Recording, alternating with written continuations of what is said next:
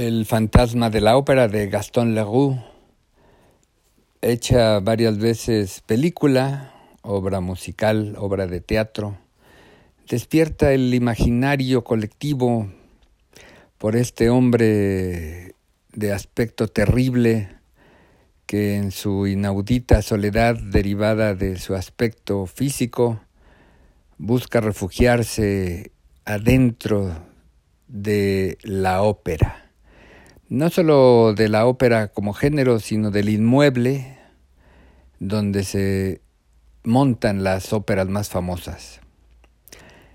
Este libro es importante por varios aspectos. El primero porque nos habla del derecho a la alta cultura. Eh, musicalmente se suele distinguir entre la música popular y la ópera como muestra de la alta cultura. Pero realmente, ¿quién tiene opción de apreciar esa alta cultura? ¿Quién tiene la costumbre de escuchar la ópera? No es algo que se busque la apreciación musical en los planes de estudio oficiales.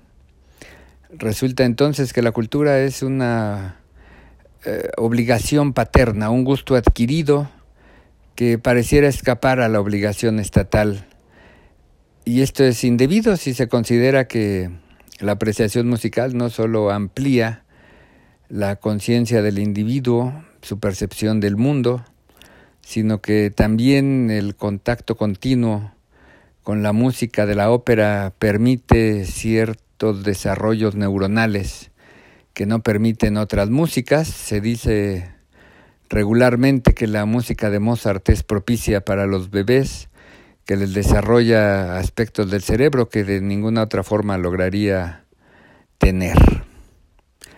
Sin embargo, el fantasma de la ópera también nos habla de un derecho humano a la vivienda digna. Dice el fantasma que él es un artista porque él en realidad ha construido toda la parte interna de este gigantesco inmueble que prácticamente llama a la fantasía. Hay caballerizas, hay animales que de pronto aparecen en algunas óperas, hay pisos enteros dedicados a guardar escenografías, hay una serie de empleados que viven en este inmueble que de pronto es una suerte de dibujo de Escher llevado a la literatura.